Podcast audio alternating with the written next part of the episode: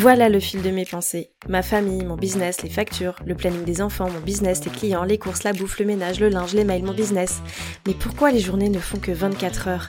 Et moi dans tout ça Putain, mon cerveau va exploser. Bienvenue sur le podcast de Boss équilibré, le podcast des entrepreneurs au mille et une vies. Je suis Marie-Pierre, coach en organisation et entrepreneur depuis presque toujours. Si tu veux développer ton business sans t'épuiser et sans t'oublier, tu es au bon endroit. Je sais que tu n'as jamais le temps, mais dans la voiture, sous la douche, pendant les courses, prends ces quelques minutes pour toi et profite de ce nouvel épisode. Bonne écoute Hello hello et bienvenue à toi dans ce nouvel épisode de Boss équilibré. Je commencerai cet épisode par une phrase de Warren Buffett. La différence entre les personnes qui ont du succès et les personnes qui ont beaucoup de succès, c'est que les personnes qui ont beaucoup de succès disent presque non à tout. Alors on va pas forcément aller dans les extrêmes parce qu'on n'a pas tous la volonté d'avoir beaucoup de succès, mais on va pas se mentir, combien de fois dans une vie on se retrouve dans une situation hyper désagréable parce qu'on n'a pas su dire non. Oui et non, ce sont des mots qu'on utilise évidemment hyper fréquemment dans notre langage, mais on n'a pas vraiment conscience du pouvoir de ces deux mots. Le fait de dire oui ou de dire non peut parfois te mener là où tu n'avais pas envie d'être. Ça peut aussi te faire perdre du temps, de l'énergie. Enfin bref, tu l'as compris. On sait tous qu'on devrait dire non plus souvent, alors pourquoi on ne le fait pas? Je suis sûre que ça t'est déjà arrivé de penser non très très fort dans ta tête, genre ce service qu'on te demande c'est hors de question ou ce projet pro qu'on te propose c'est pas du tout aligné avec toi. Et puis quand le moment de la discussion arrive et que tu te trouves face à la personne qui t'a sollicité, bah, tu te transformes. La personne sûre et affranchie qui était au fond de toi, sûre de dire non, se rend compte que finalement dire non c'est difficile et tu te retrouves bah, bien plus enclin à dire oui que ce que tu le pensais, tu cèdes et tu dis oui. Le truc, c'est que dire non, ça implique une dimension émotionnelle. J'ai peur qu'en disant non, on va me rejeter, on va penser du mal de moi, que je suis un but de moi-même. C'est ok d'avoir ces peurs mais il faut tout de même garder à l'esprit que ça représente une sorte de perte de contrôle de soi, et cette perte de contrôle, elle va venir impacter directement ton temps, et pire encore, elle va venir impacter ton énergie. Pour voir les choses sous un autre angle, je te rappelle que quand une personne te pose une question dont la réponse peut être un oui ou un non, elle est préparée à potentiellement recevoir une réponse négative. Sinon, elle poserait pas la question, elle te donnerait un ordre. Tu es libre de tes choix et surtout tu es responsable de comment tu utilises ton temps précieux. Donc si la personne en face de toi te considère comme quelqu'un de détestable parce que t'as dit non, bah c'est son problème. Un, c'est pas un nom qui caractérise la personne que tu es. Et deux, ce n'est pas de ta faute si la personne en face de toi n'a étudié que l'option du oui, et donc sa déception ne doit pas t'impacter parce que c'est pas de ton fait. Ça paraît simple, mais parfois on ne voit pas venir. Alors dans quelles circonstances on pourrait être amené à dire non? Premièrement, tout simplement quand on n'a pas le temps ou la disponibilité mentale pour répondre favorablement à une sollicitation. Déjà, et ça c'est mon dada, faut bien prendre conscience que notre temps est limité. S'il y a un seul truc sur lequel on est tous égaux, c'est bien ça, parce qu'on a tous que 24 heures dans une journée et pas plus. Et donc quand je te parle de situation dans laquelle tu n'as pas le temps, c'est aussi bien sur du court terme que sur du long terme.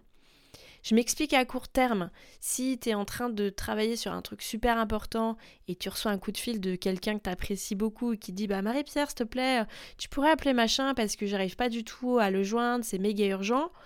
Là, typiquement, dans cette situation, c'est non. C'est tout simplement quelqu'un qui est en train de partager son urgence pour qu'elle devienne la tienne. Et la plupart du temps, tu te rendras compte que l'urgence des autres, c'est rarement la tienne. Imagine si tu avais dit oui tu aurais stoppé ton travail, tu aurais appelé monsieur X, évidemment tu serais tombé sur répondeur, du coup tu aurais rappelé ton ami pour lui dire que non, tu l'as pas eu, etc. etc. Et finalement tu aurais stoppé tout ce que tu étais en train de faire pour gérer l'urgence de quelqu'un. Je te donne un exemple à plus long terme. Quelqu'un qui te propose par exemple une collaboration pro pour faire euh, un groupe de coaching en ligne sur une durée de trois mois. L'idée elle est super alléchante pour toi, mais tu sais très bien qu'en termes de charge de travail ça va pas passer.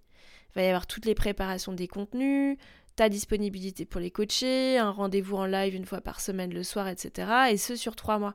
Alors que toi, t'es déjà surchargé. Là, t'as peur de dire non, de passer à côté d'une opportunité, peut-être à côté de revenus complémentaires. Mais est-ce que t'es vraiment sûr que tu vas prendre du plaisir à travailler ainsi? Est-ce que tu penses que tu vas pouvoir donner le meilleur de toi-même en étant débordé par tous tes projets? Et est-ce que tu crois pas que tu vas te disperser dans tes autres projets en cours? Donc avant de dire oui, c'est important de se poser les bonnes questions. La situation numéro 2 dans laquelle on pourrait euh, dire non, c'est quand la demande n'a aucun rapport avec ta vision et tes objectifs. Pareil, on peut reprendre l'exemple de l'opportunité de créer un programme en ligne avec quelqu'un. On part du principe que tu connais rien, le digital c'est pas ton truc et que toi ton objectif c'est d'ouvrir ton cabinet et de développer ta clientèle en présentiel par exemple. Bah clairement, qu'est-ce que tu vas t'engager dans ce projet? Si la sollicitation qui se présente à toi n'a aucun lien avec ta vision, je t'invite vraiment à te poser la question et à ne pas tomber dans les travers du syndrome de l'objet brillant. Et d'ailleurs, je t'invite à écouter l'épisode 6 du podcast. On parle du syndrome de l'objet brillant. La troisième situation dans laquelle il est euh, fort euh, conseillé de dire non, eh bien c'est lorsqu'il y a un malaise, un sentiment négatif que tu n'arrives pas à expliquer. Là, je vais être peut-être un peu radical sur euh, ce sujet-là, mais c'est clairement l'expérience qui va parler. Pour moi, s'il y a un malaise, un sentiment négatif, quelque chose qu'on n'arrive pas à expliquer, c'est non direct, c'est next. Je te donne un exemple euh, hyper perso. L'année dernière, j'ai accompagné une entrepreneuse sur un gros projet de base. J'avais déjà senti lors de l'appel découvert qu'on n'était pas très alignés en termes de valeurs et que ses attentes envers moi étaient bien trop ambitieuses. Comme si le fait d'avoir une coach faisait 100% du boulot et toi, t'as rien à faire. Je m'étais pas trop inquiétée euh, lors de cet appel découverte parce que je m'étais dit qu'au vu du devis que je lui avais envoyé, qui était simplement le reflet de l'ampleur du, projet, hein, elle irait pas plus loin. Et en fait, si. Elle a réglé son premier acompte et puis on a débuté l'accompagnement. Je peux pas dire que ça s'est mal passé en fait. C'est simplement qu'au bout d'un mois, j'ai volontairement stoppé l'accompagnement. Je me fatiguais à motiver quelqu'un qui n'était pas prête à mettre du sien pour avancer. Pire encore, le ton employé, les exigences attendues, c'était à des années-lumière de ma façon de travailler. Et en fait, je me sentais tellement mal de cette situation, mais limite en mode euh, culpabilité, que bah rien n'avançait à côté de ça quoi. Tout, tout le reste était euh, en suspens. Et donc une cliente qui dans mon écosystème ne représentait euh, qu'à peine un dixième de mon chiffre d'affaires, bah, ça me pompait 100% de mon énergie. Et ça, avec le recul, j'aurais pu dire non dès le départ en écoutant mon intuition. Et sur ce dernier point, je pense que ça peut être intéressant de se créer peut-être euh, une petite charte des limites d'acceptation. Quelles sont les no way, les choses qui sont rédhibitoires euh, lorsqu'une une situation se présente à toi? Maintenant que je t'ai donné mes trois grandes catégories de situations dans lesquelles on pourrait dire non, je te partage cinq astuces pour dire non avec classe. Parce que l'idée, c'est de pas faire un shift et euh, d'envoyer bouler tout le monde du jour au lendemain en mode maintenant c'est moi qui compte et, le reste, on s'en fout. C'est pas du tout ça. Mais au moins de savoir trouver le juste milieu. Premier point, dire non avec classe, c'est de savoir mettre ton temps au centre de tes décisions.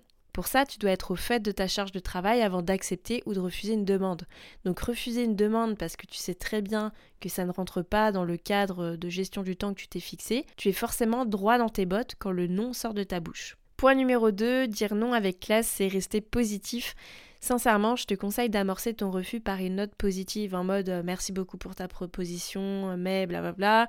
C'est toujours un plaisir d'échanger avec toi sur de nouveaux projets, mais mm, mm, mm. c'est un excellent moyen de montrer à quel point tu apprécies qu'on s'adresse à toi, même si t'es pas toujours en mesure de donner suite à la demande. Et d'ailleurs, c'est pas parce que tu as dit non aujourd'hui que ce sera non demain. Troisième point, euh, lorsqu'on dit non, c'est d'être positif, ok, mais d'être clair.